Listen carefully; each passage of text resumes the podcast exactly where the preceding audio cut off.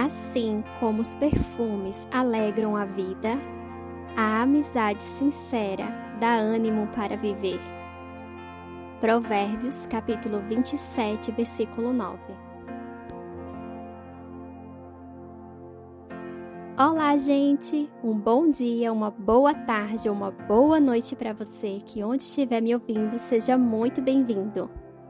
Em Provérbios 27 temos vários ensinamentos, entre eles sobre a amizade. Fomos feitos para uma conexão.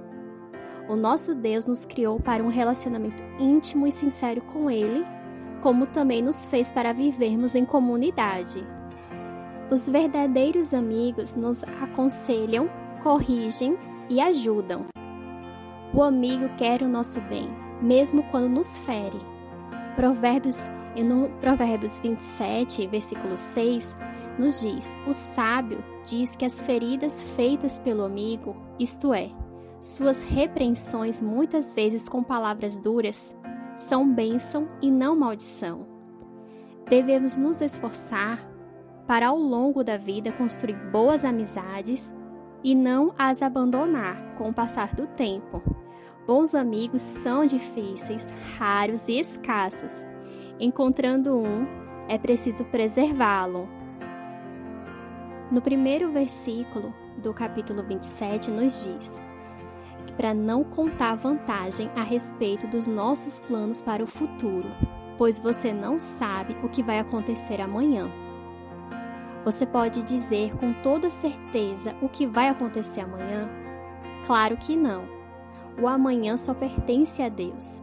Não podemos prever, muito menos deduzir o que vai acontecer. E isso ele nos alerta. No versículo 2 nos diz: Ninguém elogia a si mesmo. Se houver elogios, que venham dos outros. Assim como o ouro e a prata são provados pelo fogo, o bom nome de uma pessoa também pode ser posto à prova. Aqui, quem não gosta de um elogio? Aquele afago que faz bem para o nosso coração, depois de um trabalho duro, a gente ser conhecido. Então, porém, ele nos alerta que isso não deve ser o centro do nosso esforço para ser para ter o reconhecimento em forma de elogio. A alma se alimenta muito disso. Muitas pessoas amam esse tipo de coisa e fingem falsa modéstia, dizendo que não ligam para isso, mas na verdade estão se enganando pelo ego. A verdadeira humildade faz com que você aceite os elogios, entenda o motivo de estar sendo elogiado e compreenda que o mérito não é só seu. Tudo o que você tem ou faz vem da capacidade que o Senhor lhe dá.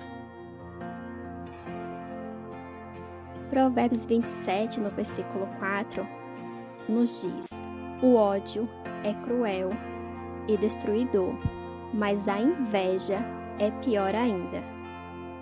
Existem muitas coisas ruins e perigosas, mas uma coisa perigosíssima é a inveja.